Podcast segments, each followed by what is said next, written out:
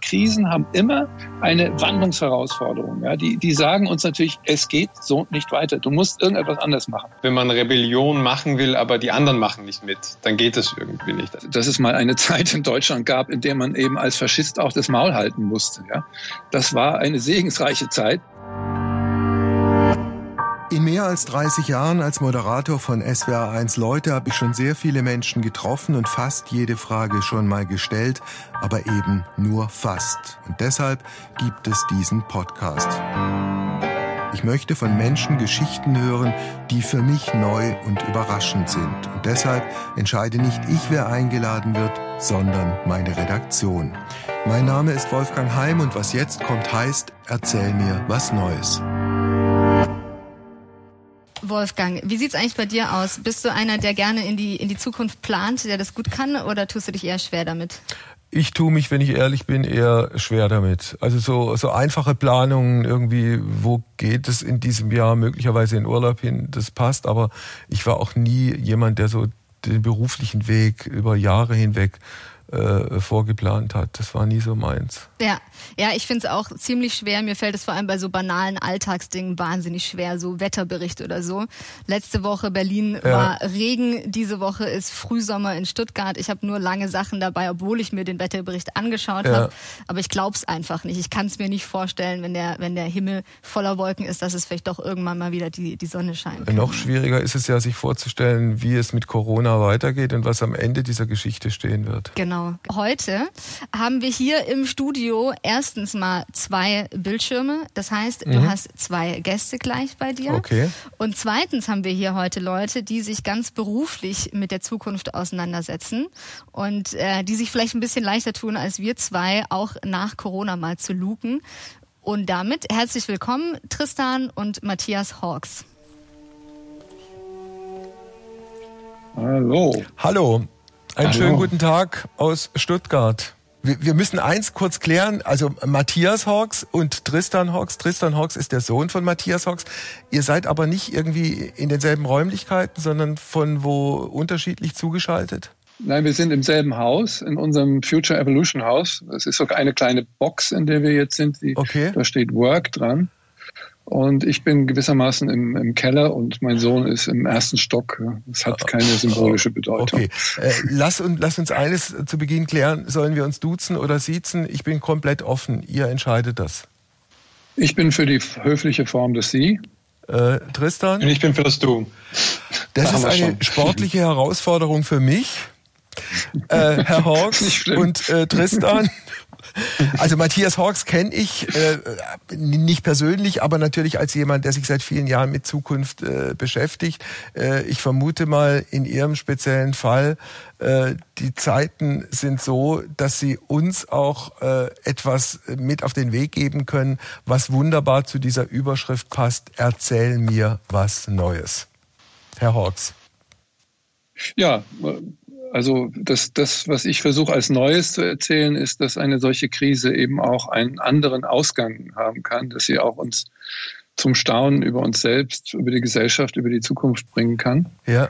That's it. Also, und das ist momentan natürlich bei der gerade jetzigen Stimmungslage ist das eine dissente Meinung, kann okay. man das, glaube ich, nennen.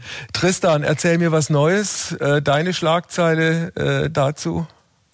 Ich glaube, dass die ganze Krise und in der Phase, in der wir uns jetzt gerade befinden, die ja wirklich mit Abstand die anstrengendste ist, der Schlussspurt wurde das ja, ja auch schon genannt, eigentlich dazu führen wird, dass wir uns in der Gesellschaft besser verstehen danach als davor. Und so fühlt sich das momentan wirklich nicht an und deswegen ist das meine provokative Das ist eine sehr optimistische Prognose. Wir werden sehen, wie es kommt. Wir haben für Sie beide oder für euch beide einen Lückentest vorbereitet.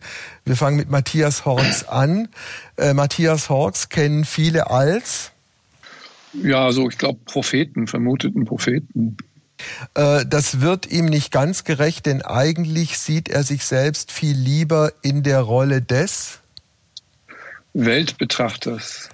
Weltbetrachters. Hätte man seinen Schulfreunden damals erzählt, dass er einmal in eine Talkshow eingeladen wird, dann hätten sie also abgesehen davon, dass es damals praktisch keine Talkshows gab, ich gesagt, okay, natürlich. Im Falle von, von Tristan ist es ein bisschen anders, weil einfach ein paar Jahre jünger, deshalb gab es die Talkshows damals schon. Äh, Äh, Tristan Hawks kennen viele als Quasselkopf. Als Quasselkopf.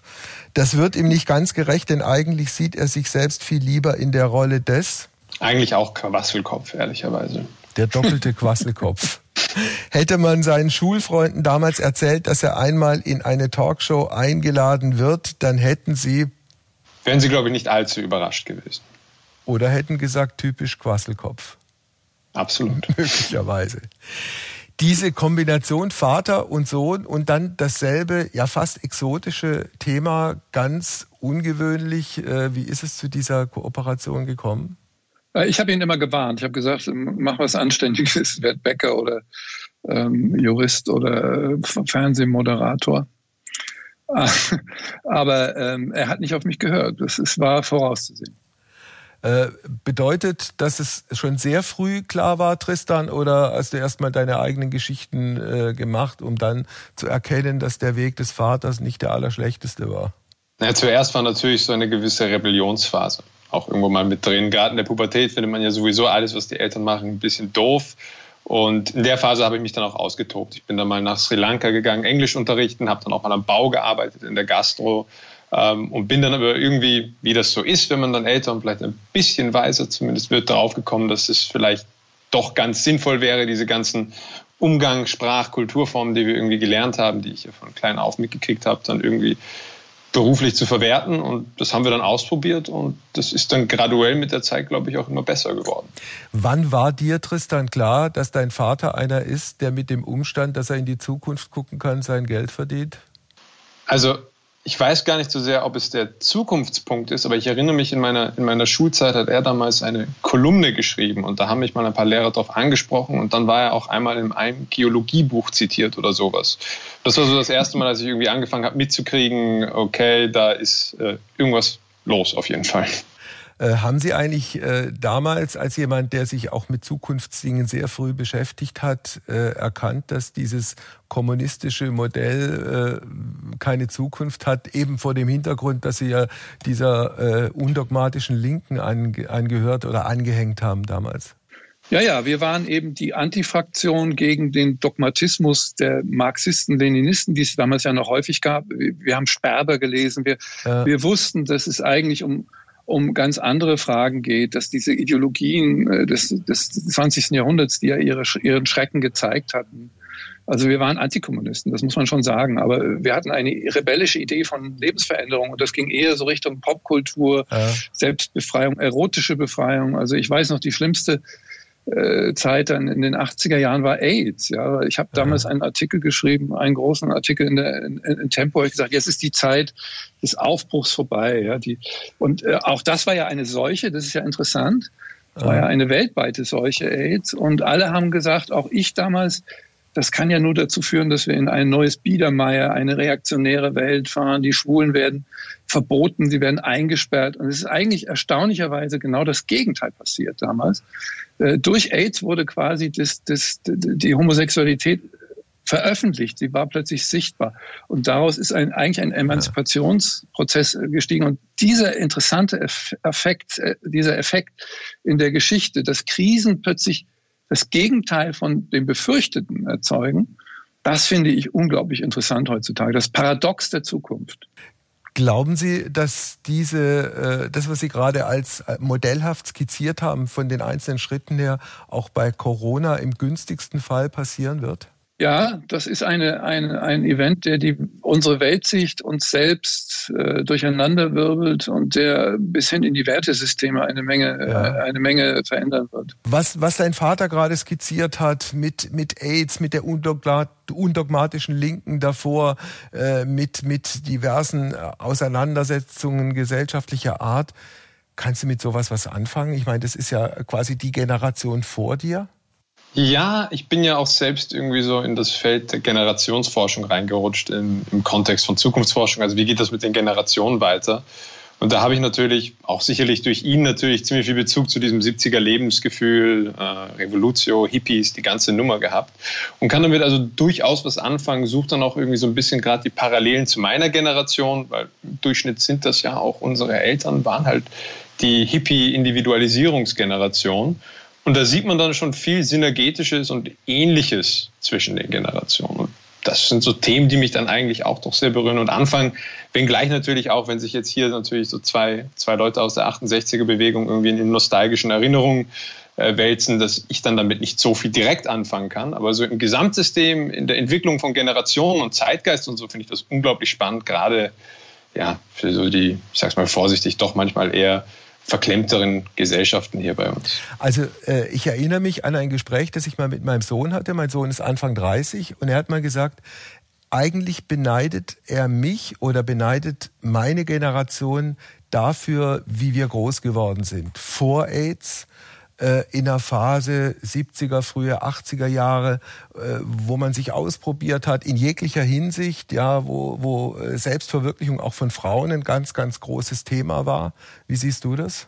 Ich finde, dass die große Tragödie, die eigentlich entstanden ist, ist, dass dann genau dieser Neid zu einem gewissen Grad auch in dieses Okay-Boomer-Thema umge umgeschlagen ist eigentlich. Also wo dieser Neid dann nicht zu Hass, aber schon zu einer Art von Abwehr wurde. Ja? Also, dass man dann einfach es ihnen auch irgendwie nicht vergönnt hat und dann gleichzeitig die älteren Generationen, die das ja alles durchgemacht haben, also Liberalisierung der Frau, gerade jetzt im deutschsprachigen Raum auch rausziehen aus der Nazi-Vergangenheit und so weiter, das aufzuarbeiten, dann irgendwie mit dieser Boomer-Schublade, ihr seid spießig und altbacken, irgendwie niedergeschlagen wurde. Und da bin ich persönlich so irgendwie auf der, auf der Suche, nicht, nicht, nicht wegen Neid, sondern eher aus einem ganz anderen Motiv, nämlich, dass ich will, dass dieses Momentum und dieser Wandel auch für die nächsten Generationen zutrifft und dass sie nicht verbittert zurückschauen und sagen, ihr hattet es einfach, weil äh, es war so schrecklich, dass bei euch der Wandel sehr einfach war ja. und es bei uns sozusagen, uns geht es zu gut, deswegen ist es schwierig, dort Wandel zu kreieren.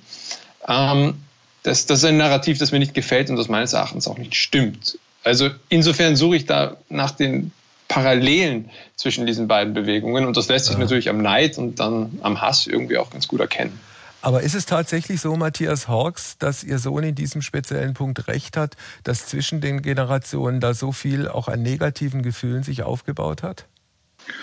Ja, das, das kommt schon manchmal so raus. Es ist ja so, dass Menschen heute eben so ganz große Sehnsucht nach so einer Identität haben, die sie, die, mit der sie sich abgrenzen können. Also sie wollen weniger etwas verändern, sondern sie wollen sich abgrenzen. Und äh, das geht, das nimmt dann manchmal diese generativen Formen an. Das ist, dass man einfach sagt, ihr 68er, das war ja im Wesentlichen auch von den von der politischen Rechten war das ja ein Kulturkrieg. Ja, also das hat man ja heute noch. Äh, die die die die die Populisten von heute äh, kämpfen ja immer noch daran, dass sie damals in der 68er Zeit äh, bedeutungslos waren und dass es mal eine Zeit in Deutschland gab, in der man eben als Faschist auch das Maul halten musste. Ja, das war eine segensreiche Zeit. Jetzt ändert sich das immer wieder und äh, da sind natürlich Generationsvorwürfe auch immer implizit mit vorhanden. Ja, ihr habt es damals, ja, und dann kommt irgendein bizarrer Vorwurf. Und es ist ja, man muss natürlich wissen, das weiß Tristan ja auch. Ähm, und deshalb ist ja seine Betrachtungsweise heute auch viel differenzierter, dass es die Homogenität von Generationen gar nicht gibt. Also wir haben ja so viele Expressionen dafür, Millennium-Generation und verlorene Generation und jetzt Covid-Generation. Aber es ist ja innerhalb dieser Alterskohorten gibt es ja auch eine unfassbare Differenzierung. Und das war bei uns ja auch so. Wir waren natürlich eine Minderheit. Und aber damals gab es eben noch eine richtig definierbare Mehrheit. Ne? Also es ja. gab eine Mehrheit, gegen die man auch rebellieren konnte. Ich glaube, das ist so ein bisschen das Verlustgefühl der Jüngeren heute, wo, wogegen grenze ich mich ab? Ja? ja? Aber es ist eben doch eine schwache Identität, die nur über Abgrenzung stattfinden kann. Äh, Tristan, wenn, wenn ich sozusagen biografisch ein bisschen bei dir zurückgehen darf, was dein Vater gerade gesagt hat, also das Problem der Abgrenzung, wenn du dich erinnerst, beispielsweise deine Pubertät, wo es eigentlich darauf ankommt, sich von Eltern abzugrenzen, eigene Wege zu finden, Sachen, die die Alten vorgelebt haben, auch bescheuert zu finden, war das für dich äh, möglicherweise sehr viel komplizierter und schwieriger, weil du halt einen verständnisvollen Vater hast, äh, der keine Ahnung auch mal gekifft hat in seinem Leben, der liberal ist und verständnisvoll? Ja, genau, das war sozusagen das Problem, wenn man Rebellion machen will, aber die anderen machen nicht mit, dann geht das irgendwie nicht. Also ich habe dann auch in einer Heavy Metal Band gespielt und habe sicherlich auch eine Zeit lang zu viel gesoffen und so weiter. Und das war dann alles eher mit so einem ist eh ganz cool und verständlich gesehen, ähm, als jetzt mit so einem, ja, das ist irgendwie jetzt ein verlorener Sohn und den ja. kann man kübeln. Ja? Also, dass das irgendwie Teil des Prozesses ist. Also ich, ich kenne da jetzt keine soziologischen Studien, aber ich, ich, ich weiß, dass es auch, äh, wenn man sich die, die Karrieren von Neonazis anguckt, dass die zum Teil wirklich aus linksalternativen äh, Elternhäusern äh, gekommen sind und äh, diese, dieser Weg für die offenkundig die einzige Form oder die einzige Möglichkeit der Abgrenzung war. Aber das funktioniert natürlich auch nur, wenn diese Familie marode ist. Ne? Also wenn die Rebellion genau. zugelassen wird, dann wird man im Ende nach der Rebellion doch wieder ähnlicher wie seine Eltern. Das finden ja am Ende alle irgendwie, dass sie sagen, aber am Ende bin ich geboren wie mein Vater ah. oder meine Mutter. Also das ist schon ja. ein, ein klassisches Motiv irgendwo und es muss sich halt ein bisschen adaptieren und anpassen. Dann war es eine erfolgreiche Rebellion. Wenn das überhaupt nicht funktioniert, wenn diese Rebellion niedergeschlagen wird, dann passiert genau dieser polare Umschwung, wo man ja. dann eben, wenn die Eltern Linke sind, zum Neonazi wird oder wenn die Eltern Hippies sind, eben zum Versicherungsvertreter oder irgend sowas wird. Wir machen jetzt einen kleinen Break, weil Helena ist wieder zu uns gekommen mit der Überraschung äh, des heutigen Tages. Und ich sehe es ja schon aus der Distanz und ich muss dir sagen, es löst in mir extrem sentimentale Kindheitserinnerungen aus. Was, was siehst du denn Lego. genau? Du ich musst sehe, es natürlich noch beschreiben. Ich sehe ne? Lego, ich sehe so eine grüne Lego-Platte und darauf steht in, in, in weiß irgendeine Form von, äh, keine Ahnung, eine Art verlängerter Garage und zwei, zwei Lego, zwei grüne Lego-Tannenbäume. Ich bin gerührt. Also äh, ich möchte erstmal sagen, dass ich eigentlich ziemlich stolz auf mich bin. Ja, ähm, ich habe das nämlich selber gebaut und das ist äh, quasi. Ähm, äh, Sie zwei werden es jetzt ähm, wiedererkennen natürlich. Das ist quasi eins zu eins nachgebaut. Das das Haus, in dem in dem die zwei wohnen. Natürlich nicht. Also ich bin nicht begabt dabei, aber ähm, ich wollte eigentlich auf dieses Zukunftshaus nochmal verweisen. Es hat so ein bisschen eine längliche Form und es steht auf einer grünen Wiese. Und deswegen habe ich das in dieser Form nachgebaut. Ja. Ähm, ansonsten sieht es eigentlich viel schöner aus, als was ich eben bauen konnte. So, ähm, aber jeder hat seine Talente. Und deswegen zwei Sachen wollte ich mit diesem, ähm, mit diesem Objekt eigentlich aufbringen. Und zwar zum einen würde ich gerne von den zwei wissen, wie wird's denn jetzt eigentlich wirklich nach Corona? Also was wartet auf uns in der Zukunft? Ja. Und zum anderen mit diesem Haus. Ähm, die zwei, trotz der ganzen Abgrenzung oder auch nicht Abgrenzung, wohnen die zwei wieder zusammen in diesem Haus, arbeiten wieder zusammen. Das ist übrigens auch eine ganze Zukunftsfamilie. Da steckt noch eine Ehefrau und Mutter mit drin und noch ein weiterer Sohn.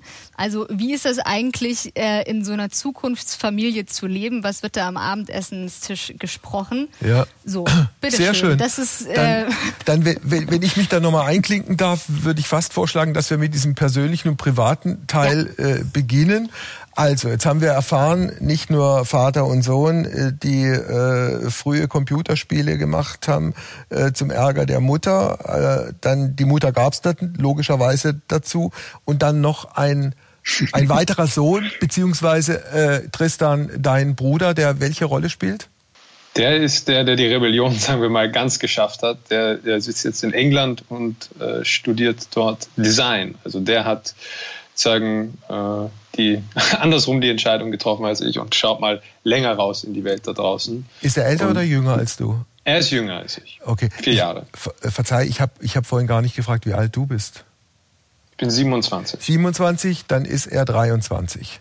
Mhm. Äh, Matthias Hawks, würden Sie uns, würden Sie uns ganz kurz Ihr Haus, nicht in allen Details, aber so im Wesentlichen schildern? Wie viele Räume, wie viele für jeden, was gemeinschaftlich? Also das ist gebaut entlang der alten Case Study Houses äh, aus den 20er, 30er Jahren des Bauhauses. Es sind eigentlich vier Kuben, vier so kleine Würfel auf die Wiesen gesetzt und an, teilweise aneinander geschoben mit so Schleusensystemen. Und da steht eben drauf Work, Life, Hub, ähm, und, und, und Kids. Ne? Also okay. man sieht auch von draußen, was der Inhalt, der Content ist. Aha. Also es ist insofern so ein radikales Modell und wir versuchen eben energetisch jetzt in diesem Jahr das Haus so umzubauen, dass wir CO2-frei sind und mehr, ja. sogar noch mehr Energie für, äh, erzeugen, als wir verbrauchen. Also wir sind Hightech-Ökos, äh. so kann man glaube ich, nennen. Und der Name Zukunftshaus deshalb, weil das ein Modell wäre oder ist für die Zukunft? Ja, der Versuch einer modularen Familie, also äh, wo man nicht immer nur eng zueinander gluckt, sondern wo man beides ja. hat, Freiheit und Nähe. So. Tristan, was bei diesem Modell funktioniert und was funktioniert nicht so gut? Also die Abtrennung funktioniert schon wirklich gut. Das war ja auch mitgedacht, dass äh, ich und mein Bruder irgendwie durch die pubertäre Phase hier gehen. Und große Schiebetüren, die zu sind und zu bleiben, sind da schon äh, sehr hilfreich gewesen. Es funktioniert in dem Sinne, das Einzige, was, glaube ich, nicht funktioniert, ist die Erwartungshaltung an ein Zukunftshaus, dass irgendwie alles so Smart Tech gesteuert ist und dass wenn ich am Heimweg irgendwie schon meine Lichter oder die Heizung anstelle und so weiter.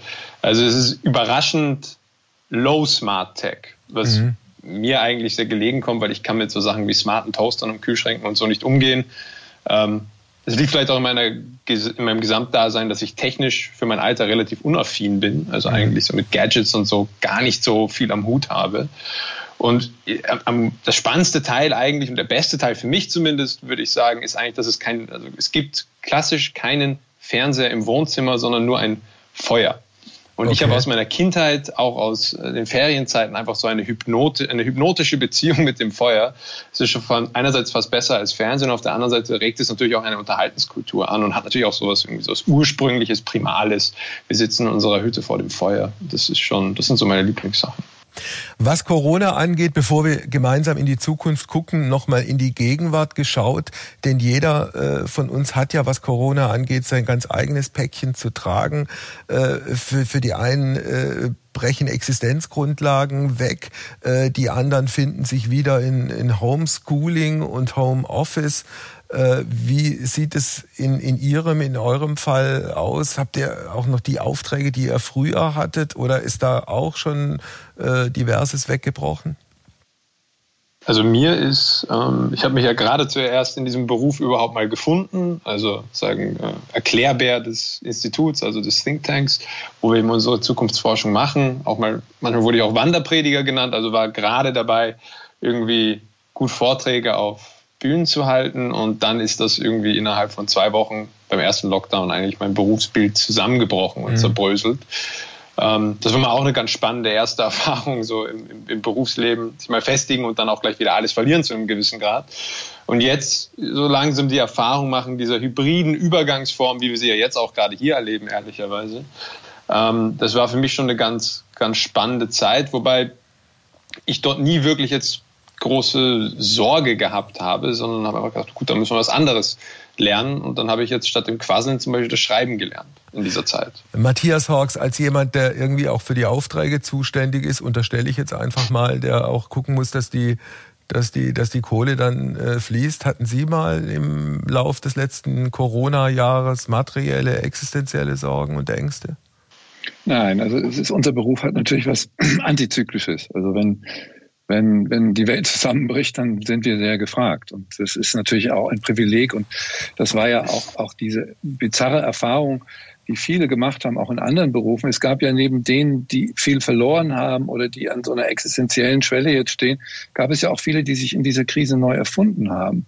Und ich habe zum Beispiel in meinem Leben auch was gelernt. Ich war ja, ich habe das gemacht, was Tristan jetzt gerade angefangen hatte ich war quasi äh, im, im, im, Reiche, im Reiche Lufthansa und Deutsche Bahn unterwegs, unentwegt auf Achse. Und dann wird man plötzlich stillgelegt und man rastet am ersten Moment aus und denkt, das kann nicht wahr sein. Und dann merkt man, das ist eigentlich eine Sucht gewesen. Ja?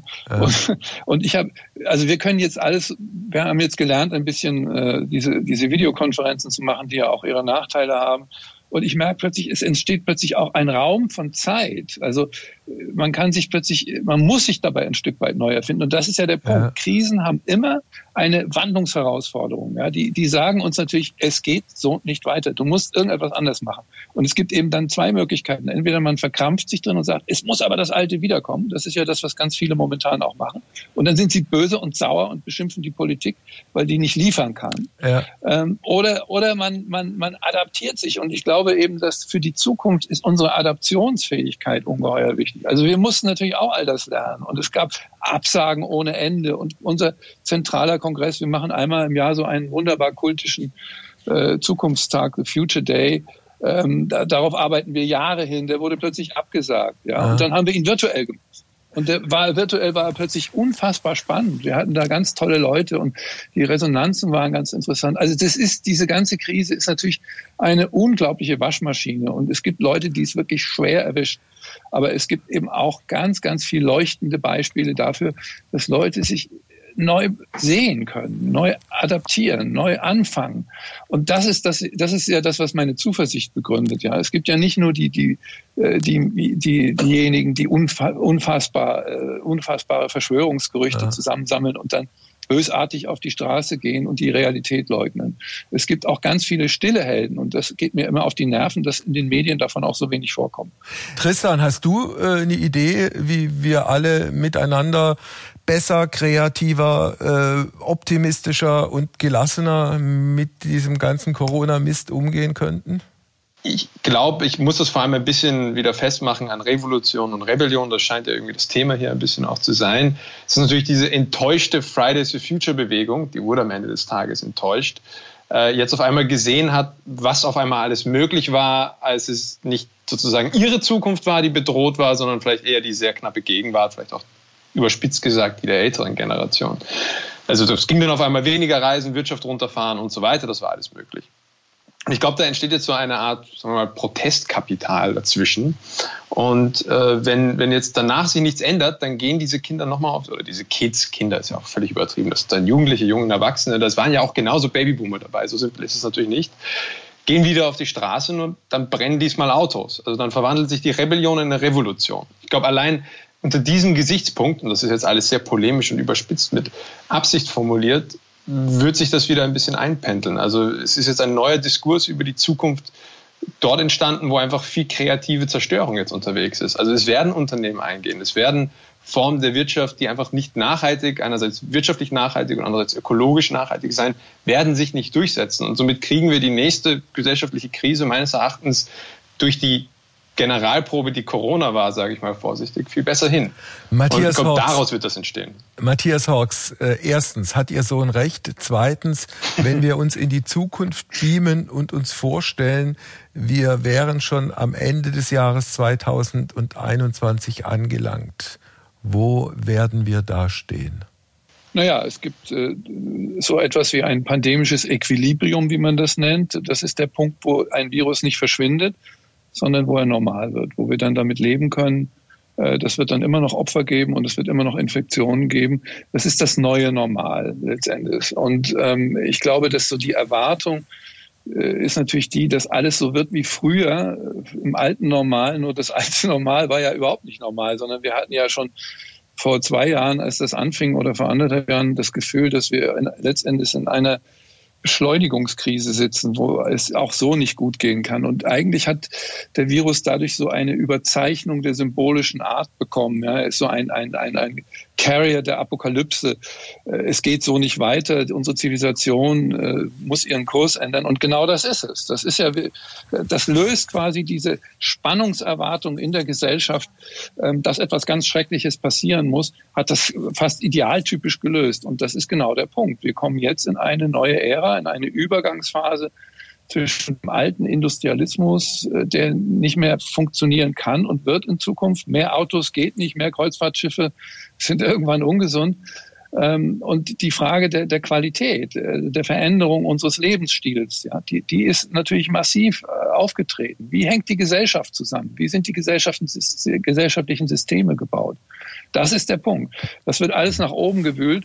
Und ich meine, für das eigentliche Leiden, ich kann Ihnen garantieren, es gibt diese wunderbaren Phasenmodelle. Eine Krise hat immer vier Phasen. Äh, erstens Aufbruch und Resilienz, zweitens Gewöhnung, drittens Panik, darin sind wir jetzt. Ja, alles ist scheiße, jeder schimpft gegen jeden. Aber in dieser dritten Phase, das ist wie bei Polarexpeditionen oder bei, bei, bei Weltraumfahrern, bereitet sich eigentlich schon die Landung vor. Ja, weil die Dinge fangen ja jetzt langsam an, miteinander zu wirken. Das glauben wir momentan noch nicht. Und dann ähm, äh, wird sich das auch ein Stück weit auflösen. Das kann man heute schon in England oder in, in Israel kann man ja erleben, wie das dann aussieht. Aber es ist eben die Frage, wie viel, wie viel Hasspotenzial wird vorher zerschlagen? Ja, wie viel Verbitterung, Enttäuschung? Das ist ja das, was die Krise in uns herausfordert. Äh, sind wir, sind wir in der Lage, jetzt nur narzisstisch zu plärren und zu sagen, ja, das geht nicht, das, da, da muss jemand kommen, der das alles sofort löst?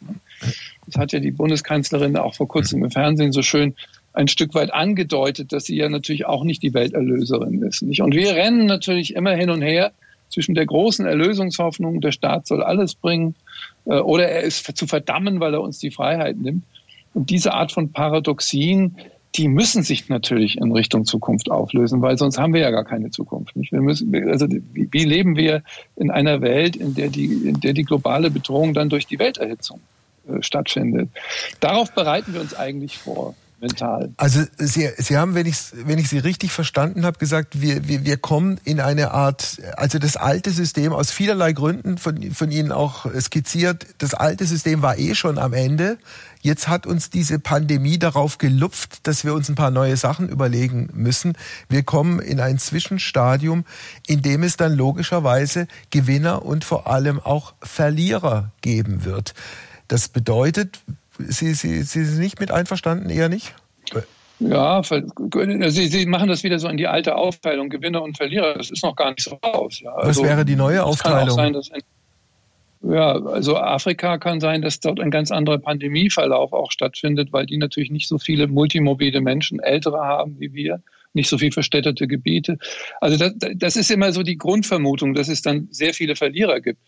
Vielleicht ist es auch eine neue, ein neuer Konsens möglich. Ja? Ein Konsens, in dem wir eben verstehen, dass wir aufeinander angewiesen sind, dass wir unsere Institutionen ein Stück weit überholen müssen, dass Lebensveränderungen nicht immer nur schreckliche Varianten haben. Das könnte ja auch sein. Ja, und so ist es in der Geschichte ja gelaufen. Ich meine, nach der Pest kam die Renaissance. Nach den Cholerawellen wurden die Städte umgebaut. Es ist ja nicht so ganz unwahrscheinlich, dass es auch so etwas gibt wie Fortschritt. Äh, Tristan, wenn ich nochmal auf deine Generation kommen darf, äh, siehst du, äh, wie dein Vater auch, äh, das auch für, für die junge Generation als Chance und, und in welche Richtung konkret könnte sich das dann auch entwickeln? Also ich glaube, das große Problem meiner Generation war ja, dass sie an den Arbeitsmarkt getreten sind mit, sagen wir mal, weicheren Vorstellungen von wie Arbeit funktionieren könnte, eine Suche nach Sinn, vielleicht mehr Flexibilität und so weiter.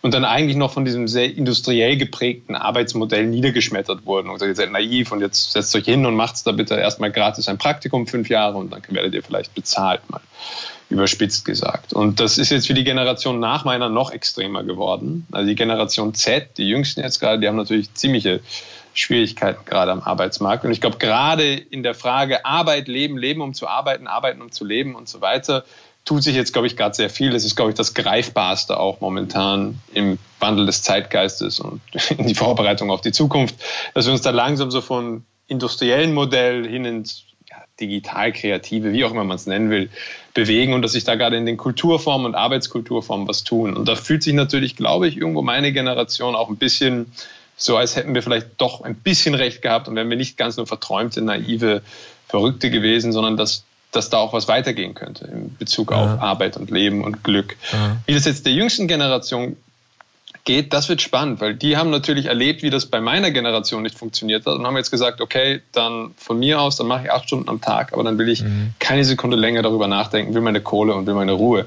Und um die gilt es jetzt, glaube ich, mehr zu kämpfen. Ich glaube, die Millennials, also meine Generation, wir, wir fühlen uns jetzt, glaube ich, so ein bisschen in diesem Postmateriellen, das sich so langsam auftut, mit dem Entschleunigen und so fühlen wir uns, glaube ich, eigentlich ganz wohl. Äh, also wenn ich es richtig verstanden habe, wir sind auf dem Weg in eine neue Flexibilität, die äh, von uns allen möglicherweise mehr abfordern wird, als wir erstmal gedacht haben. Mit anderen Worten, Matthias Hawks, gerade für die Älteren von uns heißt es entweder diese neue Flexibilität anzunehmen und sich selbst auch ein Stück weit zu öffnen, weil sonst bleibt man leider Gottes ziemlich weit zurück. Ja, das sind alles schon wieder so Drohmuster, ja. Also warum eigentlich? Ne? Also es ist einfach so, dass dass wir ja immer mit Konzepten in die Welt gehen und wir glauben, das muss immer so weitergehen. Und dann verkrampfen wir uns aber in diesen Konzepten. Sie haben sich schon längst überlebt, aber wir merken das gar nicht. Wir rattern immer noch so wie eine Maschine. Acht Stunden am Tag Arbeit, lebenslange Lohnarbeit, das ist das, das Industriemodell gewesen, ja. Und jetzt erschüttert eine Krise eigentlich alles. Also die, die, die Verbindungen zwischen Individuen und den großen Unternehmen werden sich auch verändern, ja. Wenn man ein halbes Jahr oder ein Jahr zu Hause gearbeitet hat, kann es ja sein, dass man plötzlich merkt, von außen ist das gar nicht so attraktiv, die Firma, für die ich da arbeite, ja. Und also alles, was wir auch letztendlich in, der, in den 70er, 80er Jahren schon ähm, als postindustrielle Modelle ähm, diskutiert haben, das wird aktualisiert. Das wird plötzlich zu einer Notwendigkeit. Und dann gibt es natürlich Menschen, die sich leichter damit tun und welche, die sich weniger leicht damit tun. Aber eigentlich haben solche Krisen auch oft den, die Funktion, dass sie etwas, was latent schon da war, also was auch als Bedürfnis in der Gesellschaft existiert, dass das, dass das zum Vorschein kommt. Ja, also das haben wir ja oft erlebt jetzt, wir arbeiten plötzlich zu Hause. Das war vorher eigentlich eine negative Vorstellung. Und dann merken wir, wir kriegen das irgendwie hin. Wir können das vielleicht arrangieren. Nicht jeder kann das. Wir brauchen dafür andere Dienstleistungsformen, auch in der Kinderbetreuung. Das ist ja klar. Aber ähm, so verändert sich eben Gesellschaft teilweise auch aus den Zwängen und aus den Krisen heraus. Und ich glaube, wenn man das anerkennt, es ist wie im persönlichen Leben. Im persönlichen Leben, wenn Sie eine Krise haben, eine Liebeskrise, eine Ehekrise, eine Berufskrise, dann gibt es zwei Möglichkeiten. Entweder Sie schimpfen auf die Welt und verhärten dabei oder sie fangen an, sich nochmal zurückzunehmen und sich zu beobachten. Ist es eigentlich, war das vorher sinnvoll, was ich da angestrebt habe? Das ist dieser Effekt, dieser, dieser, dieser äh, Fringe-Effekt, den wir vom, von dieser Krise her, glaube ich, kennen. Und ich glaube, das ist etwas, ähm, was einen Möglichkeitsraum eröffnet. Nicht mehr und nicht weniger. Das heißt nicht, dass, dann, dass man auch nicht daran scheitern kann. Aber ähm, es könnte eben auch sein, dass wir danach ein Stück weit uns leichter tun mit einer Zukunft, die sowieso ansteht. Ja, nämlich, dass sich die Arbeitsformen eben flexibilisieren, individualisieren und trotzdem dabei nicht unsicher werden müssen. Das ist der entscheidende Punkt. Die, die nordischen Länder nennen das ja Flexicurity, also Sicherheit und Flexibilität. Wir brauchen dafür natürlich neue, neue Formen gesellschaftlicher ja, Vereinbarungen. Wir sind fast durch. Danke erstmal nach Wien. Äh, zweitens, eine Frage habe ich noch. Habe ich die eine wichtige Frage Ihnen, äh, Matthias Hawks, dir, äh, Tristan, nicht gestellt? Fällt euch spontan was ein? Ja, es wäre ja interessant mal zu wissen, was Sie eigentlich über die Zukunft meinen. Oh, das ist ein, ein, großes, ein großes Thema und ein Riesenfass. genau. In diesem, in diesem Fass wollen wir gerne ein bisschen herumrühren. Okay. Es kommt auf Sie an. Zukunft ist eine Entscheidung. Ja, das ist mir schon klar. Naja, ich gehöre ja auch äh, äh, zu, zu, zu denen, die so hin und her gerissen sind zwischen, es ist alles ganz furchtbar und die schönen alten Sicherheiten sind jetzt irgendwie dann doch futsch und auf der anderen Seite, wie das mit Corona tatsächlich weitergeht und, und, und ob da, ob da wirklich auch neue kreative äh, Geschichten rauskommen, bin ich mir auch äh, unsicher, weil ja diese, ja, auch wie Politik inzwischen wieder bei uns funktioniert, eigentlich nach den alten Mustern. Ich hatte, ich hatte bei dem ersten Lockdown Lockdown hat, ich habe auch viele Sendungen zum Thema gemacht, ich hatte das Gefühl, die Parteipolitik und dieses Kleinkarierte, sich gegenseitig auf den Kopf schlagen, funktioniert plötzlich nicht mehr. Das hatte keine Bedeutung mehr. Jetzt fürchte ich, dass wir diesbezüglich fast sowas wie eine Renaissance erleben. Zumindest in Deutschland. Österreich kann ich nicht beurteilen. Das ist, glaube ich, eine Scheinrenaissance. Am Ende ist die Frage, wer, wer, wer kann eine Sprache dafür finden, für die Komplexität, die eine solche Krise eben bedeutet. Und das kann man nicht mehr mit den alten ideologischen Graben kämpfen. Ich glaube, Ihr erster Eindruck war richtig. Das wird schon auch wiederkommen. Ja. Tristan, habe ich dir die eine Frage nicht gestellt? Ja, es gab die eine, die ich ganz oft höre, ist immer, du hast doch noch so viel Zukunft vor dir. Ja. Ähm, und warum das wichtig ist, das finde ich ein bisschen langweilig. Und das andere finde ich eigentlich noch langweiliger, nämlich irgendwas so mit Glaskugeln oder Horoskopen. Das habe ich jetzt ja. auch schon alles gehört. In dem Sinne wollte ich nur noch vielleicht mal fragen, wie man, wie man denn als jemand, der die 68er Zeit mitgemacht hat, so pessimistisch sein kann. Das, das muss ich noch nachverstehen lernen als als Millennial. Hattest, Aber das kriege ich hattest auch noch du, hin. Hattest du bei mir den Eindruck, äh, dass ich... Ja, ja schon. So, so, ja? Vielleicht ist das deutscher Grundpessimismus, ich weiß es nicht. Nur in, in Österreich, also, es ist einfach diese, ja. diese, diese Existenz als, als Deutscher oder jemand mit einem deutschen Akzent in Österreich, der dann ja. pessimistische, traurige Deutsche hört, ähm, ja. ist irgendwie einfach eine komische, dissonante Erfahrung. Also Punkt eins, ich bin kein 68er, weil dazu erfreulicherweise ich noch zu jung bin. Äh, ich habe das irgendwie mit, okay. mit elf, zwölf Jahren mit, mitbekommen und stand staunend davor. Äh, und habe dann halt irgendwann in den 70er Jahren äh, dann schon auch äh, erlebt, äh, die, die Folgen von 68, was ich ja vorhin am Beispiel meines Sohnes auch mhm. versucht habe zu erzählen. Ähm, und das andere, also äh, wenn der pessimistische Grundton bei dir so angekommen wäre, von mir aus ist der gar nicht so gemeint gewesen. Aber man lernt ja nie aus. ist auch Generationskommunikationsschwierigkeiten manchmal. Also gut, dann bedanke ich mich und schöne Grüße nochmal nach Wien. Wir bedanken uns auch für dieses wunderbare, äh, meandernde Gespräch. Okay, alles Gute, danke. Danke, danke. So. Das war jetzt aber ganz schön herausfordernd, oder? Zwei Gäste, auf die du dich nicht vorbereiten kannst, du und sie gemischt ach, das Du und Sie, das, das kriegt man dann schon irgendwie hin. Äh, die waren sich ja schon sehr nahe, die standen jetzt auch nicht für extrem unterschiedliche Themen. Die waren jetzt auch in ihren Grundpositionen nicht so verschieden, äh, jetzt vom Altersunterschied mal, mal abgesehen. Aber dieses, äh, also mein, mein erster oder spontaner Eindruck jetzt unmittelbar danach war das, was Hawks auch das Meandernde mhm. genannt hat. Dieses letztlich äh, vielleicht nicht wirklich greifbare oder strukturierte. Das ging mir in meiner Wahrnehmung übrigens auch so. Und das, was mich jetzt zum Schluss wirklich irritiert hat, war, dass er so das Gefühl hatte, ein, ein, ein pessimistischer 68er erklärt, dass alles scheiße ist. Ey, aber kann ich verstehen, ehrlich gesagt. Also ähm, ich, ich würde es aber auf was anderes schieben. Ich glaube, das ist halt einfach ähm, deine journalistische Art. Also, dass du vielleicht eher nach Fragen fragst, wo Probleme dahinter stecken können könnten, als äh, also die die Fragehaltung ist ja nicht, erzähl mir von der tollen Zukunft, so, sondern äh, die die Fragehaltung ist ja aber könnte das nicht zu einem Problem führen. Und ich glaube, ja. dann kommt beim Gegenüber eben eher raus, okay, pff, der hatte eh schon aufgegeben. Ja, gut, nein. Ja, also jetzt müssen wir schon mal davon ausgehen, also wir, wir, wir reden hier über, über Corona, über eine weltweite Pandemie mit, mit, mit allen Problemen. Wir wissen nicht, ob, ob das mit der Impfung funktioniert, wie, wie sich die, die Mutationssituation äh, verändert und ob möglicherweise noch was, noch alles ganz, ganz schlimm. Ich kann mich ja da nicht an, an, an so einen kleinen